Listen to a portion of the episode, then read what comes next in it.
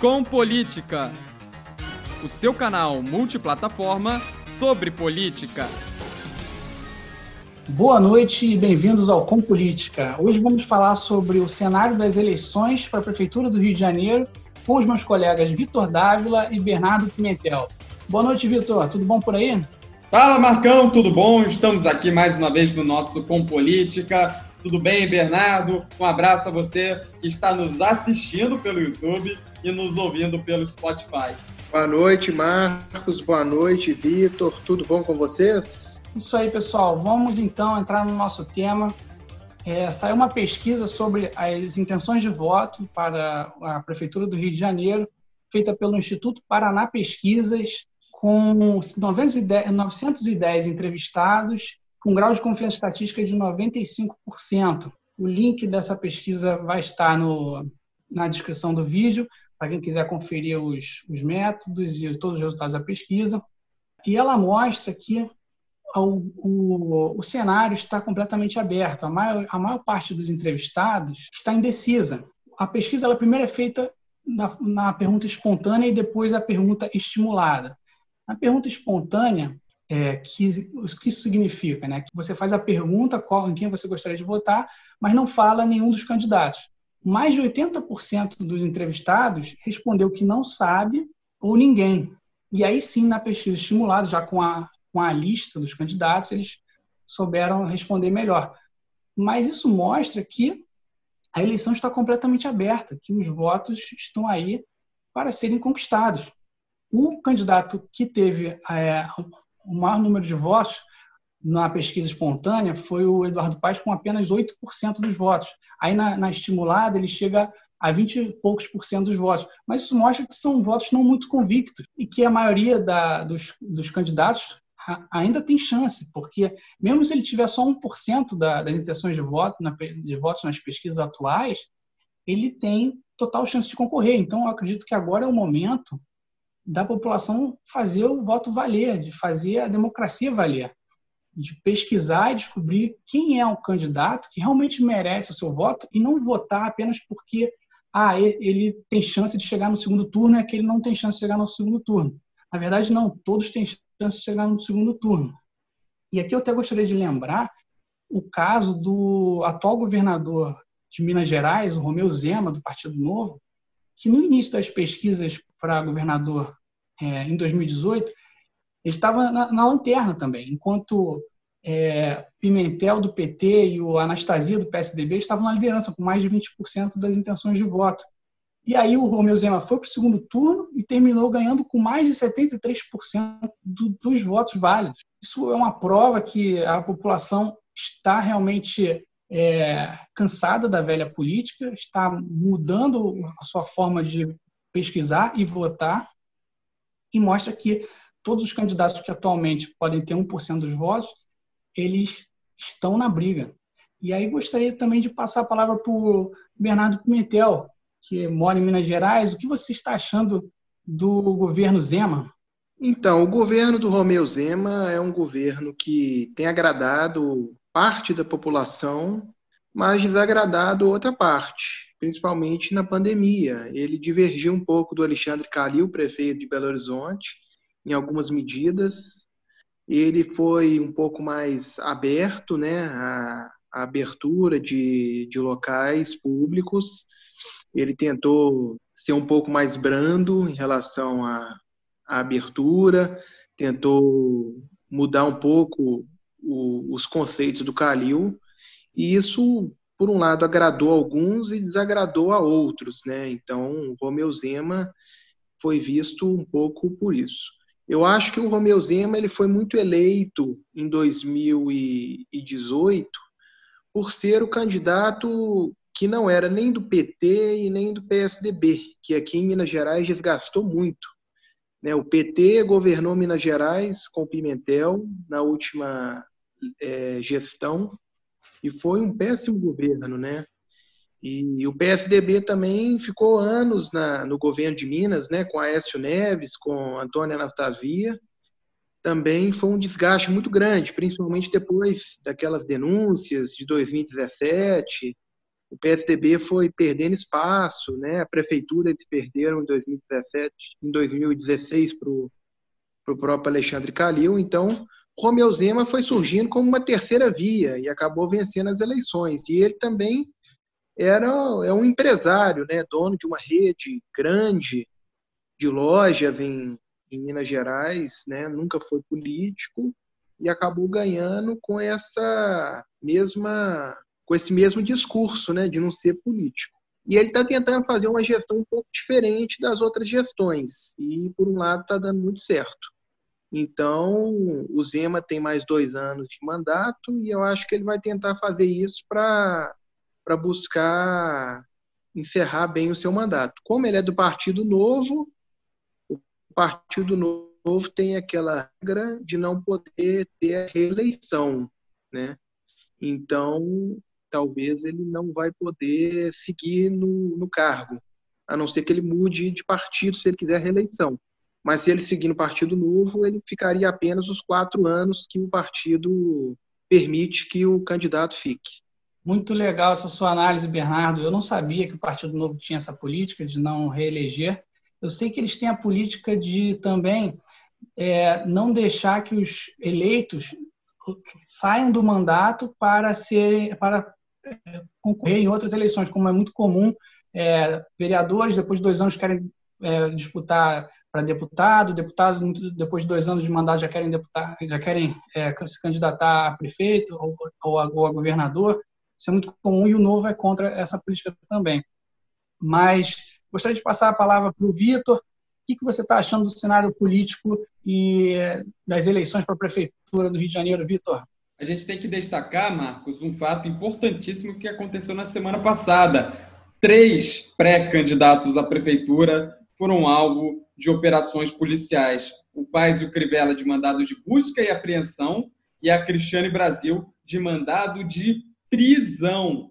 Isso é algo, acho que, sem, sem, nenhuma, sem nenhuma referência na história, sem nenhum precedente na história. Achei a palavra que eu queria usar três pré-candidatos alvo da polícia. Eu não sei a que, a que ponto isso pode comprometer a eleição de cada um deles. Eduardo Paes e Crivella, os favoritos da disputa, Crivella, o atual prefeito, que não faz um bom mandato, não é bem avaliado, mas ele tem o eleitorado fixo dele, principalmente o público evangélico, que é muito grande aqui no Rio de Janeiro, e o Paes, que é carisma puro, ele é um prefeito muito querido, ele foi prefeito do Rio de Janeiro com uma boa aprovação, foi o prefeito durante as Olimpíadas e tem agora essa ação sobre ele também. Não sei até que ponto isso vai prejudicá-lo. Paz, até o momento, era visto como o favorito nessa disputa. Por enquanto, ele e Crivella seguem normal. A Cristiane Brasil, com o mandado de prisão sobre ela, a situação fica mais difícil falando sobre eleições. E esses problemas na justiça, na polícia, com os candidatos favoritos, pode sim abrir caminho para algum outsider que a gente, nesse momento, não consegue nem saber como é que é. Por exemplo, nesse momento, se a gente estivesse fazendo esse debate nesse contexto alguns meses, é, dois meses antes das eleições de 2018, a gente não jamais colocaria Romeu Zema como favorito em Belo em Minas Gerais para o governo de Minas e o Witzel como favorito aqui no Rio de Janeiro. Witzel, aliás, que ele foi aparecer mesmo na pesquisa de boca de urna, do feita no dia da eleição. Nem na pesquisa de sábado, do sábado anterior à eleição, ele era posto ali como favorito. Marcos. Realmente, Vitor, é incrível toda essa reviravolta que a gente pode ver esse ano na, nas eleições, como foram há dois anos atrás. Eu acho curioso também no caso do Eduardo Paes, apesar de ele ser muito carismático, eu acredito que ele perdeu muita popularidade. Ele teve muita coisa a favor dele durante as Olimpíadas, inclusive ele fala sobre isso numa infame ligação que ele tem com o presidente Lula, que o áudio foi vazado, eles falam, ah, o Lula fala, você pelo menos tem a Olimpíada a seu favor, ele fala, ah, muito obrigado, depois ele fala mal de Maricá, fala mal de, de outros municípios do estado do Rio. Realmente ele perdeu muita popularidade, mas ele nas pesquisas atuais ele está liderando. Mas como eu falei, é uma liderança muito fraca, muito frágil, que pode e provavelmente será desbancada por outro candidato aí que não não estamos enxergando ainda. Então, eu gostaria de falar sobre alguns desses lanternas, alguns candidatos à Prefeitura do Rio de Janeiro, que podem ser esses azarões que podem chegar na, lá na frente no final.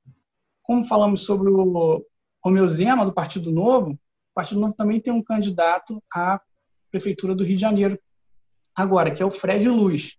Quem é ele? Ele nasceu na Zona Norte, estudou em colégio público, fez faculdade de engenharia, depois virou um empresário de sucesso. Ele foi executivo das lojas americanas, foi executivo da Richards, ele é sócio da Brands, que é uma holding de marcas de vestuário, e depois, entre 2014 e 2018, ele foi CEO do Flamengo.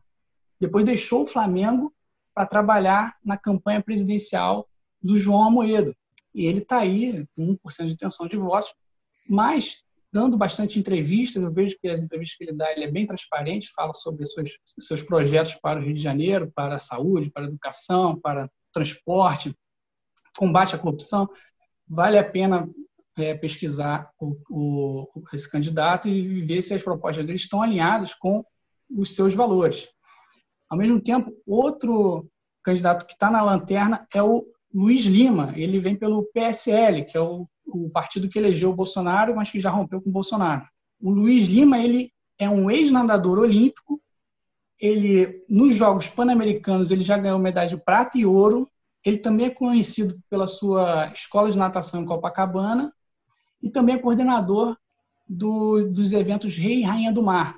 Ele entrou para a política em 2016, foi secretário nacional de esportes de alto rendimento e em 2018 foi eleito deputado federal pelo Rio de Janeiro. Está aí um, um, outro candidato que eu acho que vale a pena é, pesquisar, correr atrás, descobrir se os valores dele estão de acordo com os valores de cada um de nós e chegar no, na, na hora das eleições fazer o nosso voto valer, não simplesmente votar porque alguém tem mais chance de ganhar, de chegar no segundo turno. Mas é isso é o que eu tenho para falar sobre os candidatos do Rio de Janeiro. gostaria de passar a palavra para o Bernardo. É uma ausência que eu, que eu tenho notado até de um candidato que foi candidato a governador em 2018 aí do Rio de Janeiro. O ex-jogador Romário, né, que é senador atualmente, que até demonstrou interesse até numa entrevista aí que ele deu para o Benjamin Beck, da Fox Sports, dizendo que tinha interesse de ser candidato a prefeito do Rio de Janeiro e, e não tem aparecido né, como pré-candidato, né? então é uma ausência até sentida. Né? Ele até, inclusive, não foi, não foi bem em nenhum debate né, na época da eleição de governador. Inclusive, ele começou bem nas pesquisas, depois foi caindo, caindo. Na, no dia da eleição, ele ficou em quarto lugar, mas é uma ausência sentida, né? Porque era um, era um cara que eu achava que pudesse ser candidato. Um candidato também que é uma ausência sentida é do Marcelo Freixo, do PSOL, o PSOL que optou pela Renata Souza para concorrer à Prefeitura do Rio de Janeiro. E eu venho, venho dizendo, essa poderia, agora não sei, essa poderia ser a eleição do PSOL. É uma estratégia que o PSOL usa super inteligente e que eu venho falando faz tempo. Já falei aqui em outro podcast nosso que é do, de formar categoria de base de eleitores, não é? é o pessoal está dentro das escolas. Aliás, você que está nos ouvindo, é PSOL ou PSOL? Você deixa seu comentário aqui, é arroba com política, política com K, porque eu realmente não sei. Eu costumo falar PSOL, mas eu ouço muita gente falando PSOL. Enfim, eu vou falar PSOL, que é o que eu estou acostumado. O PSOL ele está dentro das escolas, públicas e particulares. Tinha escritório dentro do Colégio Pedro II, até pouco tempo atrás, que acabou sendo, inclusive, desmontado na época da ascensão do Jair Bolsonaro, que é, rivalizava com o pessoal propriamente dito. E nesse momento em que o Bolsonaro não está mais como antigamente, ao mesmo tempo em que esse eleitorado do pessoal formado desde pequenininho nas escolas e hoje em dia nas faculdades, o pessoal é o partido mais ativo dentro das universidades está começando a poder votar e, e inclusive, é, desde cedo, é, minha, minha escola de ensino médio tinha pessoal lá dentro, não diretamente, tá, gente? É, no Pedro II era diretamente, mas em, na maioria dos lugares era indiretamente, através de alunos que são militantes, através de conversas, campanhas mesmo feitas em porta de colégio, professores, sim, Eu tinha um professor que era pessoal, fazia campanha pró-pessoal, não vou falar o nome que acho que não vale a pena, nem é uma pessoa conhecida, mas tinha sim. Então, essas eleições de 2020, principalmente de 2022, são as eleições do PSOL. Eu acho que falha não lançar um candidato com um nome mais contundente. O Marcelo Freixo, o Chico Alencar ou mesmo o Tarcísio Mota poderiam ser esses nomes. A Renata Souza é um nome menos conhecido. Mas, por ser do PSOL, eu acredito que possa vir forte para essa eleição. Marcos. Concordo plenamente com você, Vitor. É, lembrando também que o pessoal está também nas universidades, né? Na UFRJ, o reitor, inclusive na época do incêndio do Museu Nacional, era filiado ao PSOL. E esse ano estão vindo com um nome um pouco mais desconhecido. O Freixo resolveu não entrar para justamente tentar unir os votos da esquerda. Vamos ver se isso vai funcionar esse ano. Pois é, são várias estratégias que eles estão, com certeza, elaborando, mas eu acho que é o partido que promete crescer para os próximos anos. Eu sempre digo, isso não começou a ser construído de, de hoje, começou a ser construído da dissidência do PT lá em 2005, quando saiu a chamada ala boa, a galera que não estava com problemas, vamos dizer assim. Quem ainda estava limpo saiu e formou o PSOL para fazer um partido. Com as mesmas diretrizes do PT, não se engane, é a mesma coisa, tá? Se o pessoal chegar no poder, vai adotar a mesma política. Essa política de campanha socialista mesmo que eles costumam falar, isso é uma coisa. Quando entrar no poder, vai ser neoliberal sim, assim como o PT foi, assim como todos são, tá, gente? O Bolsonaro, que é igual Lula, quer igual a Dilma, quer igual Fernando Henrique Cardoso, tá, gente? Não tem como mudar. É receita de bolo isso. Não dá para colocar sal no meio de uma receita de bolo. Então a política vai ser essa. É a mesma política adotada em 95% dos países no mundo. Mas é um, é um partido que se vende com, com uma imagem limpa, seus membros, em geral, não têm realmente problemas com a justiça, não tem escândalos e por aí vai, assim como era o Partido dos Trabalhadores em 1989. Então, o PSOL, portanto, é um partido, sim, a se observar, é o partido que promete ser o grande partido dos próximos anos. Eu costumo comparar com o futebol. Eles construíram uma, uma categoria de base muito forte e eu me impressionava, ué, o pessoal tão presente nas universidades, nas escolas. Ah, mas é porque esse povo ainda não está votando, principalmente nas escolas. Só que agora esse povo está começando a votar. Esses jovens militantes estão se tornando eleitores e o volume de votos tende a crescer em 2020. Não sei se a ponto de fazer muitos prefeitos. Eu acredito sim que o pessoal possa conquistar algumas é, capitais tranquilamente por conta disso, principalmente aqui no eixo sul-sudeste, onde eles têm mostrado muita força. Mas para 2022 e 2026, eu acho que é grande a possibilidade do pessoal fazer um presidente da República, Marcos. É, essa ascendência do pessoal, ela chega realmente com os estudantes que desde cedo vem conhecendo esse partido, mas ao mesmo tempo eles chegaram junto com a ascendência da informação descentralizada e da internet. Cada nos últimos anos, as pessoas estão buscando muito mais informações sobre política online e têm acesso a uma gama de informações que nunca tiveram antes. O PSOL está num cenário onde os eleitores são muito mais informados e tem muito mais opções de informações, de canais de informações mas a presença do pessoal, Marcos, nas redes sociais, principalmente, é gigante. Compara as redes sociais do pessoal com a dos demais partidos. É gigante. Eles também formam, e é muito forte nisso, as chamadas MAV, militâncias de ambientes virtuais. O Bolsonaro tem os robôs, que são fakes. O pessoal tem a galerinha jovem, que inclusive muita gente, muitas vezes acusa o próprio Bolsonaro de colocar as crianças do Bolsonaro, né, para defendê-lo. Quem defende Bolsonaro é o robô, tá, gente? Não existe. Tá vindo lá do gabinete do ódio, tá vindo tudo de lá. Hoje em dia, e o gado, né? E a meia dúzia de gado pingado.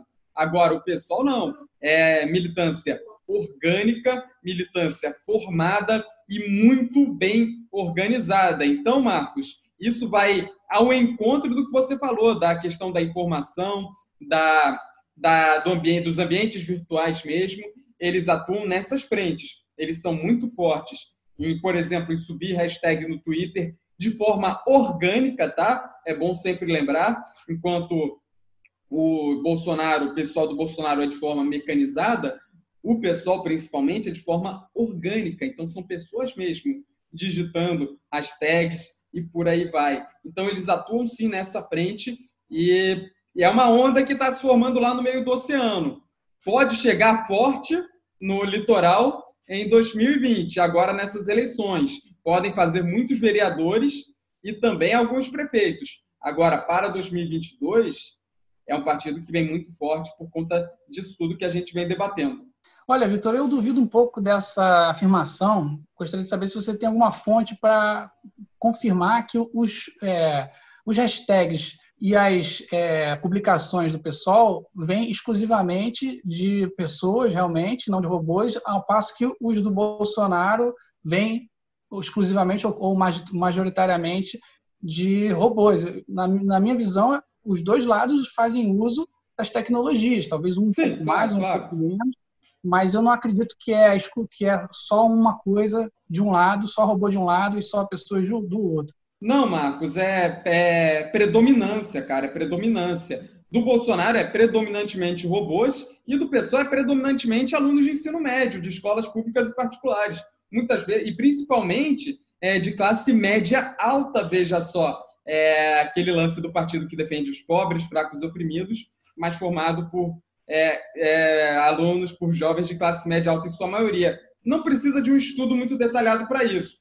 Você vai naquelas hashtags que eles sobem, claro, os dois usam robôs, é, os dois lados, eu falo, usam robôs, usam formas de mecanizar todo o procedimento, Agora, você vai na hashtag, uma hashtag levantada por bolsonaristas, você clica nos perfis, geralmente são perfis com poucas fotos, são perfis com poucas publicações, criados há pouco tempo, com fotos genéricas de baixa qualidade. Agora, você vai nas hashtags levantadas pelo outro lado e vai ver quem está publicando sobre, aí você encontra no, do lado do, do pessoal, do lado do, das hashtags levantadas principalmente pelo PSOL, você vai achar é, estudantes de ensino médio, de classe média alta, principalmente, usam robôs? Todos usam. Todos usam mecanização para impulsionar as suas ideias. Agora, faça a sua observação. Marcos, Bernardo também, e você que está nos assistindo e nos ouvindo, vocês vão reparar exatamente esse cenário. É, esse tema vasto aí, que vale a pena a gente discutir ele bastante, é, talvez em outro, em outro episódio. Mas a, gostaria de ressaltar que, apesar de, dessa militância solista, o Bolsonaro segue com a, a altos índices de aprovação, inclusive para minha surpresa. Mas gostaria de passar a palavra para o Bernardo. O que você acha disso tudo, Bernardo? É, em relação a esse uso de robôs, eu acredito que todo hoje em dia a rede social cresceu demais, né? Então hoje em dia tudo virou motivo para estar na rede social. Então, cada, cada time, né? Podemos dizer assim, que cada partido virou um time, cada um tem o seu, cada um usa a sua forma de conquistar seu público. Então, eu acredito que cada um vai sempre usar seu método de fazer a visualização chegar ao máximo de pessoas possíveis. Então, eu acredito que cada um vai sempre usar o maior método possível. Então, nesse aspecto, tanto o pessoal da esquerda, da direita, do PSOL, dos partidos que representam o Bolsonaro, todos vão usar esse método. Concordo com você, Bernardo. Vitor, mais alguma observação por hoje? O Rio de Janeiro realmente é um caso a ser estudado, merece estudos sobre isso, porque a gente tem no nosso estado todos os governadores eleitos vivos, se eu não me engano, é, caso esteja errado, peço desculpas, mas na minha cabeça, pelo menos é isso. Todos os nossos ex-governadores, governador e ex-governadores vivos, eleitos, né, tiveram problemas com a justiça. Tirando a Benedita, pelo que observou o Marcelo Feitosa, se eu não me engano, no nosso episódio com ele, falando sobre filosofia aplicada na política, todos tiveram problemas com a justiça. E aí a gente pega agora, na eleição para prefeito da capital do estado, três pré-candidatos na véspera de eleição com problemas de investigações policiais e também com a justiça, sendo dois deles os principais favoritos. Então, o Rio de Janeiro é um caso muito complicado. Eu vejo, eu confesso que isso é algo muito detalhado, que leva tempo para ser estudado, mas eu vejo que a política praticada aqui é algo diferente de todos os lugares. Eu precisaria viajar o Brasil para entender o que acontece aqui no Rio de Janeiro para comparar. Porque não é possível a gente eleger tanta gente com problema. Ou às vezes a gente elege alguém que não tem problema, não tem investigação e o cara se transforma. Ah, Wilson Witzel, longe de eu estar defendendo o governo Witzel, pelo amor de Deus, tá, gente? Muito menos a pessoa do, do Wilson Witzel. Mas eu, na, na, nas minhas pesquisas para as eleições de 2018, eu encontrei. O cara era um ex-juiz, um juiz de atuação mediana para ruim, não era nenhum Sérgio Moro da vida e por aí vai.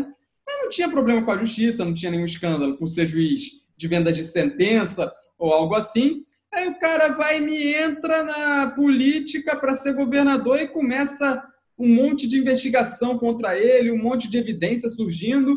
É surreal o que acontece aqui. É algo que está na raiz, onde você, para se manter no poder, você tem que entrar no esquema, você tem que fazer alguma coisa errada, senão você sai, você não consegue se manter no poder. Eu acho que só assim para a gente explicar o caso do Rio de Janeiro. Então, já vou me despedindo por hoje. Um abraço, Marcos. Um abraço, Bernardo. E a você que nos ouviu. E lembrando sempre para seguir a gente nas redes sociais.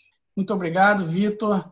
Eu entendi o que você quis dizer. Realmente é, está, parece estar enraizado na, na política carioca a corrupção, né? Mas esperamos e torcemos que esse seja um momento de reviravolta, de sairmos desse ciclo vicioso e entrarmos num momento de mais prosperidade, elegendo pessoas mais competentes. Obrigado, Vitor. Obrigado, Marcos. Obrigado a vocês que estão assistindo.